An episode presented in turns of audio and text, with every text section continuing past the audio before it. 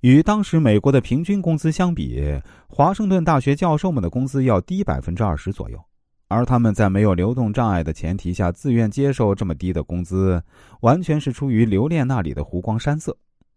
西雅图位于太平洋沿岸，华盛顿湖等大小水域星罗棋布，晴天时可以看到美洲最高的雪山之一雷尼尔山。他们为了美好的景色而牺牲获得更高收入的机会。这被华盛顿大学经济系的教授称为“雷尼尔效应”。华盛顿大学教授的工资百分之八十是以货币形式支付，百分之二十呢有良好的自然环境补偿。如果因为修建体育馆而破坏这种景观，就意味着工资降低了百分之二十，教授们很容易流向其他大学。可见，知道员工的真正需求，才能留住人才。这就是著名的雷尼尔效应。当今啊。企业的竞争主要是人才的竞争，企业能否留住和吸引人才，成为一个企业成败的关键。美丽的西雅图风光可以留住华盛顿大学的教授们，同样的道理，企业也可以用温情来吸引和留住人才。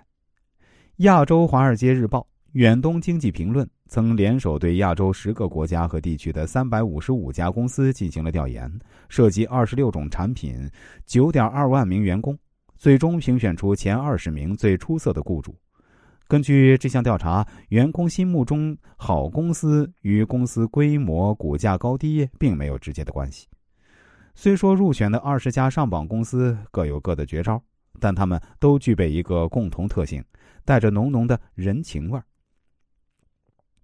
小何大学毕业后到一家大型企业工作，工作前三年公司效益非常好。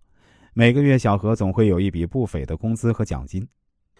在外人眼里，这一切已经很不错了，他也很知足。然而，由于和他一起共事的同事大都是大学刚毕业的年轻人，随着时间的推移，按部就班的工作节奏使他们变得懒散，总觉得工作缺少激情，所以啊，他们都想跳槽换个环境。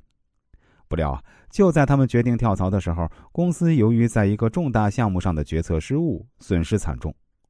多年来公司创造的辉煌一夜之间化为乌有，面临破产的困境。